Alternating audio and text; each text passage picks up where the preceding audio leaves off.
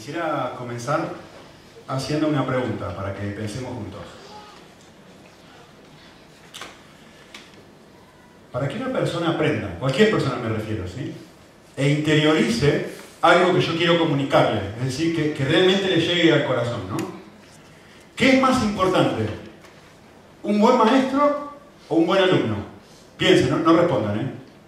En la educación, en la enseñanza, en el intento de comunicar algo que, que, la persona realmente le llegue. ¿Qué es más importante? Evidentemente, en un mundo ideal, la respuesta lógica a eso es ambas, ¿no? Pero si tuviéramos que elegir una sola de esas dos, ¿cuál pensás que es más importante? ¿Un buen maestro o un buen alumno? Eh, lo normal, o lo que mucha gente yo estimo que respondería, es que la verdad necesitas un buen maestro, porque si tenés un chico chiquitito y por más ganas que tenga de aprender y todo y no le saben enseñar, pues no va a aprender demasiado. Esa puede ser una de las alternativas, ¿no? Realmente necesitas tener un buen maestro, porque si no el niño está frito o la persona está frita. Si tenés un mal maestro delante y te está enseñando física cuántica, pues la verdad que si sos un alumno muy bueno, mediano o mediocre, pues da igual, porque no vas a aprender tampoco. Esto es la respuesta normal. Yo quisiera arguir que la Biblia enseña que lo más importante no es un buen maestro, lo más importante es un buen alumno. De hecho, piensen esto un segundito. La parábola del sembrador, una de las parábolas más conocidas de toda la Biblia. El sembrador sale a sembrar, tira la semilla, que es la palabra, y hay distintos tipos de, de tierra. Y en alguna tierra produce una cosa, en otra otra, en otra, y en otra otra. ¿Qué es la tierra? Las personas, nosotros.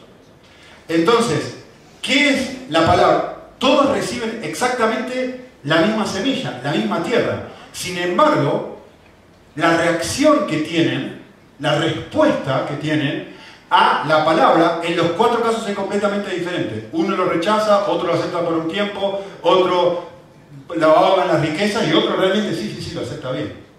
¿Sí? Entonces, ¿De qué depende? Esta es mi pregunta para que reflexionemos juntos y entendamos qué está pasando acá en Hechos. ¿De qué depende la enseñanza que produce cambios? ¿De qué depende? Depende de la persona que habla los domingos, y yo, David, o quien sea que se pare acá adelante, depende de cuán bien nosotros hagamos nuestro trabajo en casa, preparando, estudiando, o depende de la persona que se sienta a escuchar. Es decir, depende de ti. ¿De quién depende? ¿De quién depende que mis palabras y la palabra que, vamos que estamos tratando de explicar ahora llegue a un puerto que lo reciba de una forma y lo interiorice y lo incorpore? Pensá esto. Probablemente ninguno de nosotros diría que hubo un maestro mejor en la historia de la humanidad que Jesucristo. Sin embargo, Jesucristo fue predicando el mismo mensaje que escuchaban multitudes, cantidad de gente, y ese mensaje en algunas personas producía enojo, bronca, rechazo, en otros indiferencia, y en otros producía aceptación. El mejor maestro que pisó esta tierra. Yo quisiera que hagamos algo. Voy a hacer un paréntesis un poquitito largo antes de mirar el texto, porque así comienza el, texto que nos toca hoy en Hechos 2.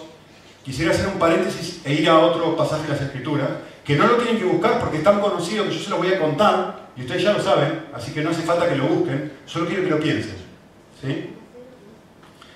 Eh, quisiera que pensamos en un pasaje que está en Lucas 18, que habla de dos, un encuentro que Jesús tuvo con dos personas en donde pasó algo muy parecido y un resultado muy distinto. ¿sí? El primer encuentro que Jesús tiene es un encuentro con un joven que la Biblia llama el joven rico. No le pone nombre, pero dice que Jesús tuvo un encuentro con el joven rico. Y lo que, si se acuerdan la historia, se la voy a contar rápidamente, lo que vemos es una persona que está expuesta a las enseñanzas de Jesús. ¿no? Evidentemente, este hombre era un hombre muy importante, era una persona muy prominente, nos dice el texto, eh, de hecho, como sabemos, era una persona con mucho dinero, tenía muchísima cantidad de dinero.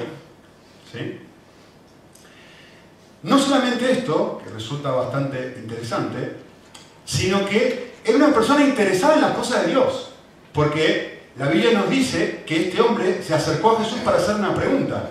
¿Cuál es el más importante de todos los mandamientos? Se acercó a Jesús a hacer una pregunta. Y de hecho, escuchen esto, Marcos, contando esta historia, dice que el joven rico fue corriendo y se arrodilló y se tiró los pies de Jesús. Esa es la descripción que Marcos hace sobre este incidente. Es decir, que estaba muy interesado. No es que estaba un poquito interesado, estaba muy interesado en la cosa de Dios. ¿Sí? Estaba desesperado. No solamente esto, sino que este hombre era una persona muy religiosa. Jesús le dice, ¿qué, ¿qué, dice la Biblia con respecto a lo que tenés que hacer? Cumplir los mandamientos. ¿Cuál es la respuesta de él? Yo lo he hecho todo. Yo he cumplido cada cosa. Así que una persona que iba a la iglesia, una persona que leía su Biblia, una persona que hacía todo lo que tenía que hacer. ¿Vale? Sin embargo, se encuentra con Jesús y sucede algo después de esa experiencia después de encontrarse con Cristo, la enseñanza de Jesús no le impacta. No le impacta en lo más mínimo. ¿Por qué? ¿Se acuerdan la historia, no? Dice, vale, perfecto. Hay una cosa que te falta. Y ahora, ahora, ahora sí, si soltás esto ya está. Dice, anda, vende todo lo que tienes y seguime. Y lo que este hombre se encontró fue, o lo que este hombre descubrió, mejor dicho, fue que no estuvo dispuesto a soltar su mayor tesoro. Y en este caso era dinero, ¿no? Pero finalmente en otros casos es otra cosa. No estuvo dispuesto a decir, pero es que, no, no, yo hay algo que amo más que a ti y no lo voy a dejar. No estoy dispuesto a dejar esto. Resultado, dice la palabra, termina triste y se alejó tristemente, dice la escritura. ¿Sí? A ver, quisiera tirarles esto, una frase, concepto, que se lo voy a decir ahora y lo voy a volver a repetir más adelante, porque lo voy a explicar mejor. Pero quiero que escuchen algo que sucede aquí. ¿sí? El corazón tiene suficiente espacio para amar muchas cosas a la vez pero tiene espacio suficiente para amar una sola cosa como su mayor tesoro. Presten atención a lo que estoy diciendo. ¿eh? Uno puede amar muchas cosas. Sí, en el corazón hay espacio. Mis hijos, mi esposa, si tengo más hijos, seguiría amando a mis hijos con el mismo nivel de amor que amo a los demás, etc. Puedo amar el coche, el Barça, el Madrid, puedo amar muchas cosas. Pero dentro de mi corazón, en tu corazón, solamente hay espacio para que una cosa y ninguna otra ocupe el espacio que la Biblia llama mi mayor tesoro. Por eso la Biblia dice, uno no puede tener dos amos, porque va a amar a uno y odiar a otro. ¿Qué es lo que le pasó a este hombre? No, puede, no puede tener el corazón dividido. Vale. Segundo caso, y esto es un paréntesis, ya vamos a ir a hecho, no se preocupen. Segundo caso, que entre paréntesis, si ustedes miran el pasaje, está prácticamente a continuación de este que les acabo de contar. ¿Por qué? Porque Lucas, el autor, quiere que lo miremos de manera paralela y los comparemos. Segundo caso, un hombre que se llama Saqueo. Todos conocen la historia. Saqueo también era un hombre muy, muy, muy importante. Era el jefe de los recaudadores de impuestos, es decir, el director general de Hacienda. Eso es lo que este hombre hacía. No, no, es que trabajaba en Hacienda, sino que era el director. ¿Vale? El CEO. Entonces, este era un hombre muy importante. No solamente eso, sino que también la Biblia nos informa de que era rico. Tenía muchísimo dinero también, producto de esto. ¿Sí? También nos dice, en coincidencia con el hombre rico, que estaba muy interesado, o no, saqueo, se, peticito, se sube a un árbol para ver a Jesús. ¿Se acuerdan que hace esto, este hombre? Entonces también estaba acá es donde empiezan las diferencias. Distinto al hombre rico, Saqueo era muy poco religioso. Estaba dispuesto a robar dinero a sus compatriotas. ¿Sí? Como era recaudador de impuestos, se podía quedar con más dinero. Roma me dice, vos, usted, tú me pagas lo que me tienes que pagar, yo estoy bien. Si le quieres robar a tu compatriota es cosa tuya. Entonces los recaudadores de impuestos se aprovechaban y cobraban de más. Y así se hacían ricos. Este hombre no tiene nada religioso. ¿Sí? Pero sucede algo. Jesús va a su casa y contrario a lo que le pasó al hombre rico, la enseñanza impacta. Y uno dice, para, un momentito, frenemos un segundito a hacerla, a pensar un segundito. La misma enseñanza que le produce tristeza al joven rico, le produce placer a Saqueo. Exactamente la misma enseñanza. ¿Cuál es la diferencia? El texto nos dice que Saqueo, después de tener un encuentro con Jesús, le nacieron más, tú cambió su tesoro. Y dijo, si alguien es defraudado, le voy a dar cuatro veces más. Y empezó a repartir su dinero a los pobres. La mitad del dinero se lo voy a dar a los pobres. Y de hecho, la Biblia dice que termina extremadamente gozoso la palabra que utiliza. Feliz. De vuelta, esto es un paréntesis a lo que vamos a ver. Saqueo cambia de tesoro. Ahora su mayor tesoro es otra cosa, yo no es el dinero. Y, lo loco del caso es que las dos personas escucharon lo mismo. Las dos personas tuvieron un encuentro con el Dios encarnado. A ver, imagínense esto. Dios se hace carne y está delante de tus ojos y una persona dice, no quiero soltar. Y otra persona dice, es que acabo de encontrar algo más valioso que ser millonario. ¿Qué es la diferencia? ¿Qué es la diferencia? ¿De qué depende la enseñanza que produce un impacto? ¿De qué depende? Yo se lo resumiría con esta palabra o con esta frase. La enseñanza transformadora no depende tanto de la calidad del que enseña, sino del estado del corazón del que escucha. Digo vuelta. La enseñanza transformadora no depende tanto de la calidad del que enseña, sino del estado del corazón del que escucha. A ver, dígame si esto no es verdad en tu vida. Yo a veces abro la Biblia, no saco nada. Que empiezo a leer, a leer, no saco nada. Hay otro momento donde abro exactamente el mismo pasaje que no puedo parar de escribir. Que no puedo parar de escribir de todo lo que el Señor me está diciendo. Lo mismo me pasa cuando leo un libro cristiano. Estoy leyendo un libro y de repente este libro no dice nada. Lo vuelvo a agarrar un año después. Uy, este libro es una joya. ¿Qué cambió? ¿Cambió el libro? ¿O cambié yo? Cambió, cambió la forma, la percepción, cambió algo para que yo vea aquí esto de una forma distinta a la forma en la que la veía antes. ¿Qué quiere decir, o qué quiero decir, mejor dicho, cuando estoy hablando de que el estado del corazón sea el adecuado? ¿Qué, es lo que quiero decir con esto? Porque es una frase un poco vaga, ¿no? Vale, Nicolás me está diciendo que tiene que ver con el estado de mi corazón. ¿Y qué, significa eso? ¿A qué te referís cuando hablas de estado del corazón? Bueno, lo que voy a definir de, de alguna forma para tratar de precisar un poquito más qué quiero decir. Quiero decir que, en cierta forma, algo ha sucedido dentro mío para que mi corazón esté, si quieren, sensible o yo diría, mejor diría de esta forma, que mi corazón está sensibilizado, no sé si es una palabra correcta aquí en España, a las cosas de Dios. Hay algo que Dios ha hecho que ha enternecido mi corazón y que recibo lo mismo que en otro momento recibí y me pareció, respondí con frialdad, ahora estoy frente a eso y mi corazón responde de manera calentita, responde, sí, sí, sí, sí, sí, sí, sí. Sí, es eso, sí, sí, sí. Hay, algo que no se me ocurre una mejor palabra que decir que mi corazón está sensibilizado. Pablo utiliza la descripción o utiliza la imagen, diría esto de esta forma, Pablo.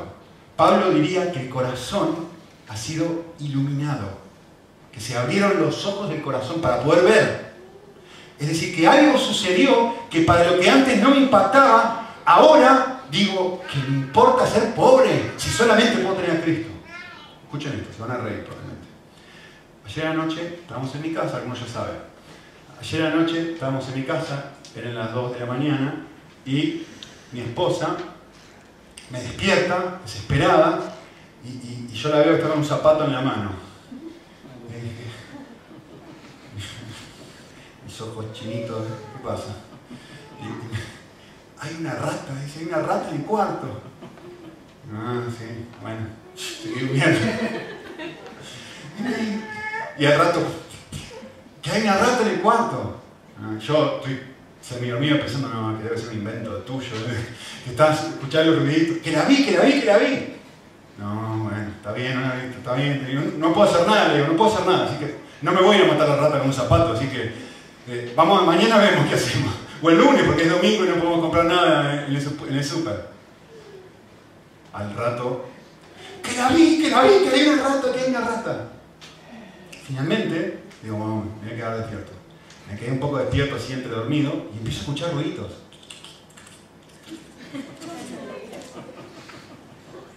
Y, miren lo que empezó a pasar en mí. Empezó a pasar y decir, ah, ¿y si realmente hay una rata? Y entonces, por más que quería irme a dormir porque me tenía que levantar temprano, digo, bueno, no, ya, ya, voy a seguir durmiendo. Y, no me podía dormir ya, me estaba pensando en la rata y empecé a dormir, digo, estaba durmiendo así acostado, digo, si la rata se me viene por acá, uy, y no me podía dormir pensando en la rata. ¿Qué está pasando? ¿Qué está pasando? Piensen, ¿qué está pasando? Mi corazón se está ahora estoy como mi esposa, ¿no? En un momento agarra ella, estamos ahí, me dice, me despierto otra vez me dice, está ahí, está ahí, está ahí. Y, literalmente me puso a decir, me cansé, se bajó, estaba en, patas, como decimos en Argentina, estaba sin zapatos. Y bajó y se metió en el vestidor, empezó a sacar zapatos y yo, solo no dónde estaba yo, ¿no? Subido así arriba de la cama, porque yo me bajo el loco. Y ella estaba enojada, digo, a ver si se sube sobre mano y dice, no, no, no. Sacó todos los zapatos, lo saca todo, hasta que el tamaño de una zapatilla tenía. Salió la rata y mi esposa persiguiéndola con el zapato para pegarle. Y yo arriba de la cama. claro, a ver, eh, después se fue para abajo, bueno, en fin, ya se imaginarán. Los gritos se escuchaban en Torre del Mar, los gritos que, pegamos, ¿no? Me costó dormir, no pude dormir. Mi esposa se quedó literalmente hasta las 6 de la mañana en el sofá. Con me dijo, tenía cosas para fregar, la fregona se llama. La fregona y un zapato sentada en el sofá con los pies para arriba para ver si cruzaba la rata. Porque no quería que subiera arriba para que no la agarrara a los niños, ¿no? Yo, a mí me tardó una hora y media, dos en dormir, pero bueno, finalmente me dormí. Y, y ella se quedó así. ¿Qué pasó? ¿Qué pasó? ¿Qué pasó? La rata siempre estuvo ahí. Siempre estuvo ahí la rata. Hace rato que está ahí la rata. Si la puerta abierta se metió por la, ventana que dejamos abierta del, ¿cómo se llama? Del sótano. La rata hace muchísimo tiempo tiene una cosa así gigante. Yo camino por ahí, voy, los niños. Nada. Indiferente la rata. Pero estaba ahí. Pero algo pasó. Algo pasó. Vi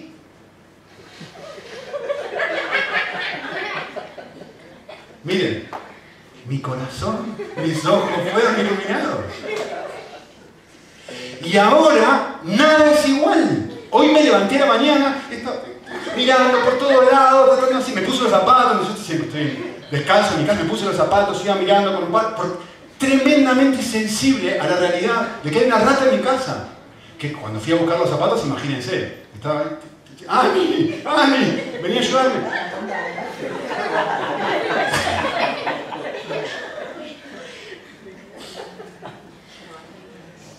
A las 2 de la mañana, nivel de sensibilidad cero. Una hora más tarde, todos los sentidos despiertos. ¿Qué pasó? Pude ver. Por primera vez pude ver. Y cambió todo eso. Miren, estar sensible a las cosas de Dios y poder ver la realidad con los ojos de Dios. Yo quiero que presten atención, no sé si prestaron atención cuando Luciela leyó, pero creo, me gustaría que vayan un segundo a Hechos 2.37, y fue un gran paréntesis, yo sé que fue un gran paréntesis, pero merecía la pena. Y quiero que miren en sus Biblias, no el versículo 37, sino el versículo 36, el versículo que viene antes. Sepa pues con certeza toda la casa de Israel, es decir, todos los que están escuchando, porque todos los que están escuchando son israelitas, ¿eh? que quede bien claro esto, que te quede bien claro qué es lo que te tiene que quedar bien claro, bien claro acabás de matar a Jesús. Miren, posibles respuestas a esto. ¿Y qué importa? Otra posible respuesta a esto. Sí, sí, sí, sí, es verdad. Sí, maté a Jesús. Otra respuesta a esto. Sí, maté a Jesús. Todos los seres humanos cometemos errores y fue un error, una falta. Otra respuesta. Sí, es verdad, maté a Jesús. Estuvo mal, estuvo mal. No, no tendría que haberlo hecho, estuvo mal. Escuchen bien. Otra posible respuesta. De matar al autor de la vida. Dice el pasaje, al oír esto, ahora sí lea el versículo 37, al oír esto, compungido de corazón.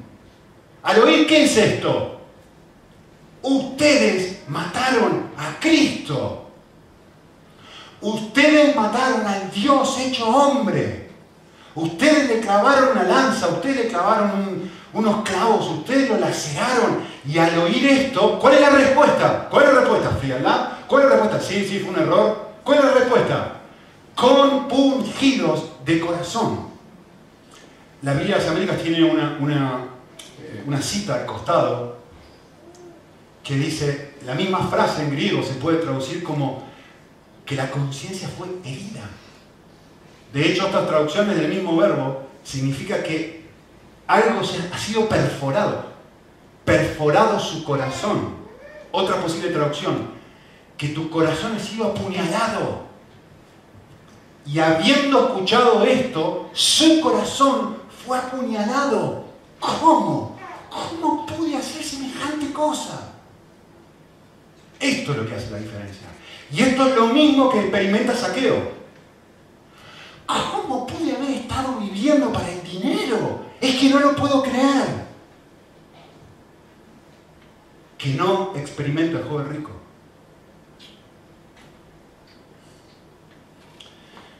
Estoy leyendo un libro, no, ya terminé leer. Leí un libro, me llevó muy poco tiempo leerlo. El libro no me gustó. Es un autor que me encanta, entre paréntesis, es uno de mis autores favoritos hoy por hoy. Pero el libro que escribió, no no, me gustó mucho, la verdad no me gustó nada, y todo el tiempo estaba diciendo a mi esposa, no me, la verdad que, estoy sorprendido de un autor que es tan bueno haga un libro tan malo. Eh, finalmente, el último capítulo, yo estaba, casi no lo leo, porque estoy, estoy podrido, este libro que no me dice nada, estoy perdiendo el tiempo. Leí el último capítulo del libro, y pasó algo que, fue, la mejor palabra es, fue apuñalado mi corazón leí una frase en el libro que se salió, directamente se salió el libro. En realidad fue una pregunta. La pregunta fue esto, escuchen bien. La pregunta era, ¿qué precio estás dispuesto a pagar por servir a Jesús?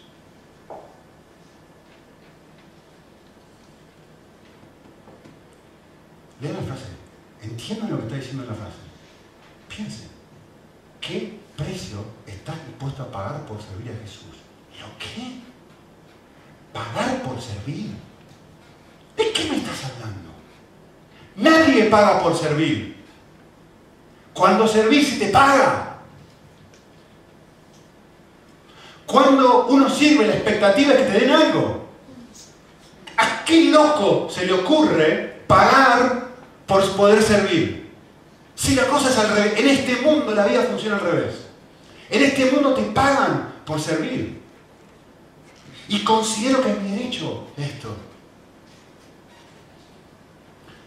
Pagar por servir. Pero si me paso horas preparando un mensaje, que encima yo le tengo que pagar por hacerlo.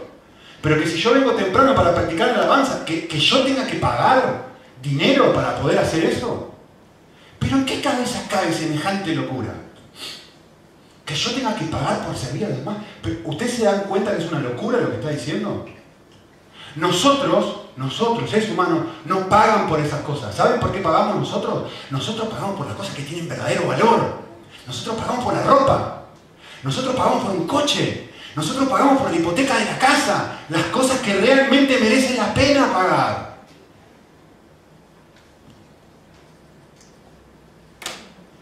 Yo solamente estoy dispuesto a pagar considero valiosas. Yo pago por un buen corte de pelo y más vale que sea bueno el corte de pelo.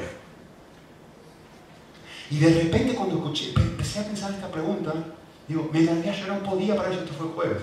No podía parar de llorar. Realmente sentí el corazón lacerado de decir, ¿cuándo fue la última vez que yo consideré mi privilegio, mi privilegio, poder servir al Señor? Y, la verdad que ya lo sé, porque ya la sé la verdad, no es que sea verdad nueva lo que les estoy diciendo, que es tu privilegio poder servir a Dios. De repente me hizo, no podía parar de llorar. No estaba solo en mi oficina, leí esto y estaba llorando como un niño. Diciendo, ¿qué, ¿cómo puede ser? ¿Cómo, ¿Qué distorsionado tengo los valores? Que me encanta Wallapop y puedo ir a Wallapop y decir, vale, mi niño quiere una guitarra nueva y a ver cuánto sale la guitarra y estoy dispuesta a pagar 50 euros por una guitarra para mi niño. Y me paso un montón de tiempo buscando la más barata. O buscando ropa nueva, etc. Y digo, ¿qué precio yo estoy dispuesto a pagar por eso? Y de repente, ¿saben qué me di cuenta? Me di cuenta de lo mismo que se dieron cuenta esta gente. Yo crucifiqué a Cristo. Es por mí que estuvo la cruz. Yo clavé los clavos. Yo fui yo. Él no fue por Él, fue por mí. Fue por ti. Vosotros lo crucificasteis, dice el texto. Y dice el pasaje en 37, compungidos de corazón, lo próximo que hace una persona que realmente está destrozada dentro de su corazón, ¿qué es? Miren la pregunta, ¿qué es la respuesta de ellos? ¿Y ahora qué hacemos? ¿Qué tengo que hacer? Vale, entendí, entendí, tengo corazón roto. ¿Qué es lo que tengo que hacer ahora? Frente a la comprensión de lo que soy, frente a la comprensión de lo que he hecho, la próxima actitudes, hay una disposición a decir, lo quiero dejar todo, saqueo. Cuando tengo un encuentro con Jesús y realmente entiendo y realmente se produce este efecto, lo próximo, ¿qué tengo que hacer? ¿Qué tengo que hacer? ¿Qué tengo que hacer? ¿Qué tengo que hacer?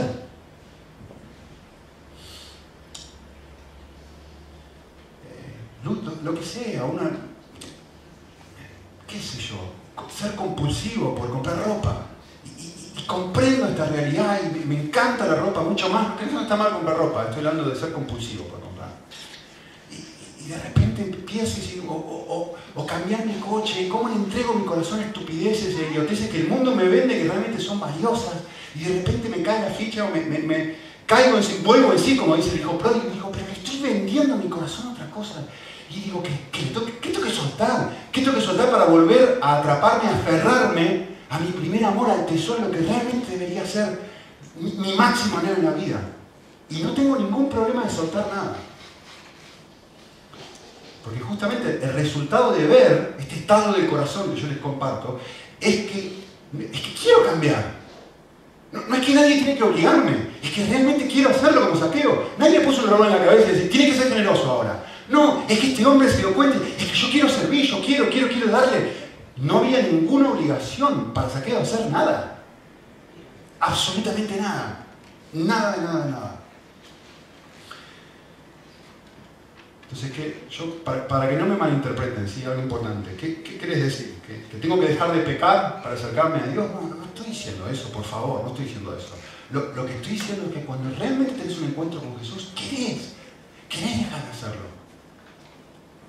Porque te das cuenta que estás viviendo para un tesoro que no satisface y hay alguien que se llama Cristo que te está ofreciendo una vida que realmente satisface y decir yo quiero esto por encima de esto. Y lo querés dejar. Y si no, no tuviste un encuentro con Jesús. O no tuviste un encuentro con Jesús que produjo el efecto que debería haber producido. Es joven rico. Vale, sí, sí, viniste a la iglesia. Vale, sí, sí, sí, leíste el libro. Vale, sí, sí, sí, tuviste este momento religioso pero no te impactó al punto de querer cambiar de tesoro. Y eso no lo puede hacer ningún predicador, no lo puede hacer ninguna persona. es una obra del Espíritu Santo en tu corazón, trayendo luz y diciendo, ¿te das cuenta para qué estás viviendo y para qué deberías vivir? ¿Para quién deberías vivir, mejor dicho? ¿Sí? Lo, fabuloso del caso es que esto no es la iglesia católica. ¿eh? Dios no viene y te dice, vale, amás la televisión y vivís para mirar televisión. Siete días, 14 días no mirarás televisión. Eso no es cambiar de corazón. Lo, yo estoy diciendo otra cosa y lo que la Biblia dice es otra cosa. Lo que yo estoy diciendo es esto. Mientras estoy amando una cosa, no puedo amar otra. Puedo amar muchas, lo que les dije antes. El corazón tiene suficiente espacio para amar muchas cosas. Por supuesto que puedo amar muchas cosas a la vez. Pero lo que no hay espacio es para que haya dos máximos tesoros. ¿Para qué estoy viviendo? Mientras estoy amando una cosa como mi mayor tesoro, no puedo amar otra. No puedo tener, si lo que más amo en la vida es tener novia, no puedo amar a Cristo por encima de todo. Es que ya me estoy aferrando a otra cosa. No puedo. Hay una competencia de qué va a ser mi perla de gran precio. Es como la persona que está comiendo, oh, oh, ah, ah, está comiendo, tiene comida en la boca, y de repente mis niños hacen esto, ¿no? Es graciosísimo. Manos, esto es fantástico. Está comiendo, está tomando un helado. Lo hizo el, sábado, de hecho. Estamos ayer, estamos tomando un helado les compré un helado antes de la comida. Y mi esposa, nos fuimos a hacer un picnic, mi esposa empezó a hacer sanguchitos. Estaba comiendo helado y empezó a pedir los sanguchitos. Y dice, pero hijito, terminá primero el helado. Es que no podés tener la boca llena de helado y querer comer sanguchitos. No puedo hacer las dos cosas a la vez. No puedo. Necesito dejar una para empezar a alimentarme la otra. ¿Me entienden? O es, voy, a usar una imagen un poco más fuerte, es como un drogadicto es como un drogadicto que se droga una y otra, y que es adicto a lo que sea. ¿eh? Y, escuchen esto, miren, si no han hablado con alguien así, y si no se parece esto a tu vida también. El drogadicto sabe que la vida verdadera está dejando las drogas. Y le hablas, y le hablas, y le hablas, y en su momento de conciencia dice, sí, como el joven rico, en su momento, sí, la vida está ahí, pero ¿qué es lo que no quiere hacer? Dejarla. ¿Me entienden? Mientras, no es que Dios te obligue, no te voy a estar contigo hasta... No, el problema es otro. El problema es qué es lo que ha capturado tu corazón. Y el desafío es poder ver a Jesús como la cosa más que más valioso que tener un novio, que es más valioso que ser millonario, que es más valioso que ser importante, que es más valioso que cualquier otra cosa en el mundo y que uno dice, y esto es una experiencia en donde Cristo llega a hacer eso. Y hasta que Cristo no llega a hacer eso, no vas a poder soltar lo otro. Vale, entonces la pregunta, ¿qué? Que me queda poquito tiempo. ¿Qué haremos? Vale, vale, ahora sí, ¿qué, qué, qué es lo que le va a pedir? Y uno dice, cualquier cosa, estoy dispuesto a hacer cualquier cosa. Miren la respuesta de Pedro. ¿Qué es lo que tienen que hacer? Una sola cosa. Arrepentirte. No tenéis que hacer nada. Lo único que tenéis que hacer es arrepentirte. Fíjense lo que dice el versículo 38. Le dijo, arrepentíos y ser bautizados cada uno en el nombre de Jesús. Porque lo que necesitas es esto. Miren, perdón de vuestros pecados y el don del Espíritu Santo. Estas son las dos cosas que ustedes necesitan que solo pueden tener si se arrepienten. Lo que necesito yo es tomar conciencia, pero una conciencia desesperada, de lo que, yo, lo que yo realmente necesito es perdón. Y lo que yo realmente necesito es poder, es ayuda para vivir de una forma diferente. Lo que necesito es recibir ese poder del Espíritu Santo. ¿Sí? Les digo, les leo rapidito. Un par de autores que son algunos de mis autores favoritos. Les quiero leer esto. Se van a sentir identificados, espero.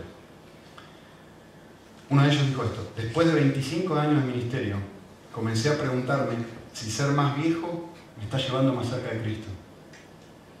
Sin embargo, descubrí que estaba orando de manera muy pobre, que vivía aislado de otros, que llevaba una vida de constante preocupación, solo, constantemente contristando el Espíritu Santo, casi en una muerte espiritual comencé a darme cuenta que la mayor parte de mi vida, escuchen esto, la, expresión es fantástica, esto es en el top 5 de los, de los autores más importantes de, de la historia de la iglesia. Escuchen, dijo esto. Dijo, comencé a darme cuenta que la mayor parte de mi vida estaba viviendo como un equilibrista, tratando de caminar en lo alto de una soga con un fino cable atado de una torre a otra, buscando continuamente el aplauso de la gente. Después de 25 años de servir al Señor, empieza a mirar su corazón y se da cuenta y dice, soy un equilibrista. ¿Por qué estoy viviendo de esta forma? Porque lo que mi, corazón, mi mayor tesoro es caerle bien a los demás. Otro. Este sí se lo voy a nombrar. Philip dijo esto. Soy dolorosamente tímido, socialmente inepto, emocionalmente dañado. Muchas veces mi fe, que parece estar tan firme el día anterior, desaparece al pasar la noche, a medida que me levanto en una nube envenenada de dudas. Las llamadas de teléfono, las distracciones, el internet, muchas veces ponen un costado mi conciencia de Dios. ¿Cómo puedo cultivar la creencia de que Dios está dentro mío cuando realmente, cuando regularmente olvido su presencia? A veces, al final del día, me pregunto a mí mismo si hice algo que le causaría placer a Dios. Egoísta, amargado, sin amor y sin compasión. Con excepción del dominio propio, me faltan nueve de los frutos del Espíritu Santo que se describen en Gálatas 5. Y sin embargo, lee uno, uno solo de sus libros y es imposible que no te sientas impactado. Uno más. Me siento desilusionado de que aún ame tan poco a Dios y peque tanto. Soy vergonzosamente pecador. John Orwell, entre paréntesis, autor de varios libros de vida espiritual. Soy capaz de sentir una aterradora cantidad de celos si alguien triunfa de una forma más visible que yo. Me siento desilusionado por mi capacidad de ser mezquino. No puedo dar mucho tiempo sin que mi mente se desvíe a una fantasía de airada venganza sobre algún desprecio pasado que yo creía haber perdonado mucho tiempo atrás, o, si, o hacia alguna fantasía sobre mis propios logros. Puedo convencer a la gente de que soy trabajador y productivo, y con todo desperdiciar grandes cantidades de tiempo viendo televisión. Estas son solo algunas de las cuantas desilusiones. Tengo otras más tenebrosas que no estoy dispuesto a escribir. Lo cierto es que el hecho mismo de escribir estas palabras es un poco desorientador, porque me hace parecer más sensible de lo que en realidad soy. ¿Saben qué es eso? Eso es un corazón compungido. Eso es una persona, eso es lo que estamos viendo en los grupos pequeños. Eso es una persona como, el ejemplo que está en el grupo pequeño, que cuanto más se conoce, más va viendo la realidad de su propio corazón. Y más va viendo lo mucho que necesita Cristo. Porque, si vemos en el pasaje, con esto voy a terminar muy rápido, los últimos cinco minutos que me quedan. El pasaje dice, vale, ¿entendiste esto? ¿Te das cuenta que lo necesitas? Eres un cristiano, aceptaste el Evangelio. ¿Qué es lo próximo que necesitas? Y el pasaje en versículo 41 eh, dice esto, miren, entonces los que habían recibido fueron bautizados y se añadieron aquel día como 3.000 almas. Es decir, presten atención, ¿eh? No todos los que escucharon fueron bautizados. Dice, los que habían recibido la palabra fueron bautizados. Los que no habían recibido la palabra no. ¿Sí? Y miren el versículo 42. Dice, y se dedicaban, presten atención, ¿eh? continuamente a cuatro cosas. Y, no y se dedicaban a las cuatro cosas continuamente. Dice continuamente califica a las cuatro cosas que vienen a continuación, los cuatro verbos que vienen a continuación, o los cuatro conceptos. En primer lugar, nos está diciendo que continuamente, si yo quiero seguir en este camino de sensibilidad de un corazón compungido y de un corazón que atesora el perdón de Cristo y de que es lleno del poder del Espíritu Santo, necesito cuatro cosas. En primer lugar, dice el pasaje, se dedicaban continuamente a la enseñanza de los apóstoles. Es decir, lo primero que necesito darme cuenta es que necesito seguir aprendiendo diariamente. Noten el, adverbio, continuamente. ¿Y, qué quiere decir esto? Presten atención porque esto va a parecer medio hereje. ¿sí? La predicación del domingo no es suficiente para tener un corazón sensible. No lo digo yo, lo dice aquí. Continuamente, de una manera continua. ¿A quién de ustedes les alcanza con lo que las pavadas que me escuchan decir a mí, a ustedes, si les alcanza para venir al día siguiente, el séptimo día, y ustedes siguen pensando, uy, lo que dijo Nico, lo que dijo, es fantástico, estuve toda la semana pensando en eso. ¿Algún voluntario? No te alcanza. Esto es un pedacito. Esto es algo que nosotros pedamos que debería generar mucho más hambre. ¿Sí? Desafío para pensar. Pensá esto. ¿Cómo se vería tu vida espiritual? Si por cada hora que le dedicas a la tele, dedicarías exactamente la misma cantidad de tiempo para alimentarte espiritualmente. ¿Cómo pensás que sería diferente tu vida? Vale, por una hora o dos horas de partido, dos horas de ser expuesto a la verdad de Dios. Solo una medida, no, es algo legalista, simplemente te estoy preguntando para que pienses. ¿Cuán distinto sería tu vida? ¿Cuál, ¿Qué nivel de sensibilidad tendría tu corazón a las cosas de Dios si hicieras esto? Pensalo. Porque el texto está diciendo, constantemente tenés que seguir aprendiendo porque el sermón de Pedro no te alcanza para vivir el resto de la vida continuamente necesitas seguir siendo expuesto a las enseñanzas de los apóstoles. Dos. Ah, forma práctica de hacer esto. Esto es una forma práctica de hacer esto. Nosotros les hemos dado un listado de libros que recomendamos, que también está en la página web, que puedes bajar y decir, mira, voy a leer algunos de estos libros. Y todos los días me voy a pasar una hora leyendo un libro distinto. Una forma práctica de vivir esto. Dos, el texto dice, constantemente tenéis que dedicarte a la comunión. ¿Qué significa esto? Necesito tener amistades profundas. Nuestra comunión no es esto que estamos haciendo ahora. Esto es una expresión de comunión muy básica, muy ABC.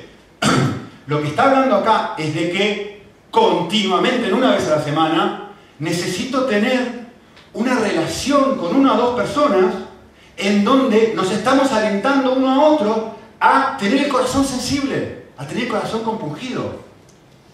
Por eso tenemos grupos pequeños. Por eso nos juntamos a la mitad de la semana. Para poder generar esta clase de espacio. En donde los hombres nos juntamos con los hombres, los jóvenes con los jóvenes, las mujeres con las mujeres. Y lo que les gusta estar en el medio tiene uno mixto. Para alentarnos unos a otros. En, una, en ir generando poquito a poquito una amistad que no se puede generar desde aquí a ahí. No se puede generar así. Tercero, y necesitaban y dedicaban continuamente al partimiento del pan. ¿Qué es el partimiento del pan? El partimiento del pan es hacer memoria del Evangelio. ¿O no? Hacer memoria de la muerte de Jesús. Hacer esto memoria de mí, dice Jesucristo. ¿Qué es hacer esto? Partir el pan. Todos los días necesito estar pensando en el Evangelio, pensando en esta realidad. Yo les doy algo práctico que a mí me ha servido en los últimos semanas en mi vida espiritual. Yo tengo, soy una persona muy hacedora, me gusta cumplir con metas, entonces tengo, en mi ordenador tengo un listado de cosas para hacer. Y siempre me encanta cuando hay una mente de cosas para hacer. Pero en la parte de arriba de mi listado de cosas para hacer tengo esta frase, porque me ayuda. La frase es esta. Mi objetivo para hoy no es hacer cosas, ni siquiera servir a Dios. Mi objetivo para hoy no es leer la Biblia, mi objetivo para, hoy no es orar. Mi objetivo para hoy es apreciar el amor que Dios me tiene. Y voy pensando esta frase a lo largo del día. Y por ahí eh, no le respondo también a mi esposa y empiezo a pensar y digo, y pensar que Dios me quiere. Necesito apreciar y, me enternece el corazón. ¿Se dan cuenta? Y me mueve a acercarme a mi esposa y pedirle disculpas. ¿Por qué? ¿Porque tengo que hacerlo? No, porque mi corazón está suavecito. Porque voy pensando y pensar que Dios me ama igual. ¡Qué fantástico! ¡Qué fantástico! Y uno va pensando, y se está predicando el Evangelio, y dice, wow. Y pensar que acabo de mentir de, una manera descarada de amor debe haber esta deidad para ser amigo de alguien como yo? Y de repente voy y me acerco a la persona que mentí y lo siento mucho por haber mentido. Pero ¿qué te mueve a hacer eso? Te mueve el redescubrir el hecho de que, vale, sos un mentiroso, pero sos amado a pesar de ser mentiroso. Y la última cosa que el pasaje dice, dice, y se dedicaban continuamente a la oración. ¿Qué otra cosa necesito para tener el corazón tierno? Necesito, y no bien lo que dije, ¿eh? ¿cómo lo puse? Encontrarme con Dios diariamente. No estoy hablando de, de hacer religión, de hacer tus oraciones, de recitar como si fueras un católico. No te estoy diciendo eso, te estoy hablando de que lo que necesitas es un encuentro diario con Dios. No, un encuentro una vez por semana. No es suficiente que vas a venir acá y vas a, como el joven rico, vas a decir, o como el drogadicto, vas a decir, sí, sí, sí, sí, lo que dijo David, sí, sí, sí, lo que, lo que dijo Yusef, sí, sí, sí, lo que dijo Nico. Sí, es eso, es eso. Y te vas a ir de aquí y a la media hora vas a seguir adicto a lo que sea que es tu tesoro. No es suficiente. Lo que tú necesitas, lo que yo necesito es estar en un constante, constante encuentro con el Dios de vida. Si no tengo esto, olvídate. Vas a ser como el joven rico, vas a seguir viniendo, vas a seguir estando expuesto, pero la enseñanza no va a producir nada. Porque Dios ha establecido medios y en este pasaje nos muestra cuatro de esos medios. No fue suficiente con escuchar, el sermón de Pedro.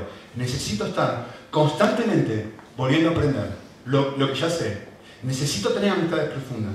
Necesito recordar el Evangelio y necesito tener una conexión con Dios al punto en que diga que yo no puedo, es que no me entendés, es que no puedo vivir sin orar, es que no puedo no hablar con Dios, porque esto es mi mayor tesoro. Hasta que eso no suceda, tu corazón no va a estar sensible. Lo que realmente necesitamos es este encuentro que produce esta clase de cosas en mi corazón. ¿Sí? Oramos. Señor, no, no queremos ser el joven rico, queremos ser saqueo. No queremos venir a la iglesia y 25 años escuchando lo mismo y 25 años esclavos de nuestros propios deseos, de nuestros propios tesoros y insensibles. Pero ¿a quién se le ocurre pagar por servir? quién se... Pero qué locura lo que dijo mi corazón. Pero a la vez cuánto revela de lo frío que está mi corazón hacia ti, Señor. Lo mío, mío, de Nico. Probablemente no sea el único, Señor. Quisiéramos orar en Cristo Jesús que ahora uses este momento y los distintos momentos a lo largo de la semana para enternecer nuestro corazón, para hacernos ver dónde estamos, realmente dónde estamos, y a la vez hacernos ver que hay un Dios que me vuelve a gritar desde el cielo, sí, tú me crucificaste, por causa tuya yo fui crucificado, pero a la vez nadie toma mi vida, yo la entrego voluntariamente y lo hago por ti porque te amo que estas dos verdades, Señor, que son el Evangelio, eh, sensibilicen nuestro corazón, nos ayuden a darle la espalda a nuestro pecado, nos ayuden a arrepentirnos y a volver apasionados y a ser como saqueos, Señor, personas que dicen, qué va, que me causa placer vivir para otros, que me causa placer servir, que me causa placer servir, vivir para ti. Lo pedimos en tu nombre, Señor.